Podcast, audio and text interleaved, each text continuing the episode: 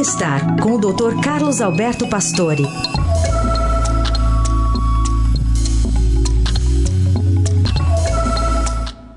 Hoje o Dr. Pastore fala sobre os sinais, sobre os itens que são considerados importantes para que o ambiente de trabalho seja considerado bom.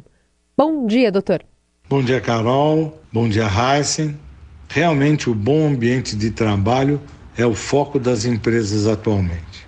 Após todo esse sofrimento com a pandemia, muitas empresas estão preocupadas com o grau de felicidade no ambiente de trabalho.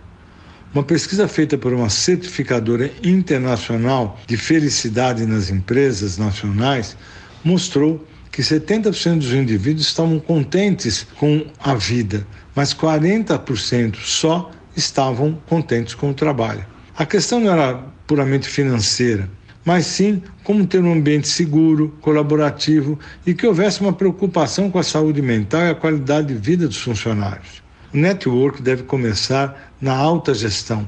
A liderança deve mostrar preocupação com a sua própria saúde e dos colaboradores. Estimular a formação de grupos para cuidar da saúde na empresa, estimulando ações que possam proteger os funcionários, fazer atividades físicas, plataformas para suporte emocional, assistência jurídica, financeira, auxílios. Todas essas avaliações são importantíssimas.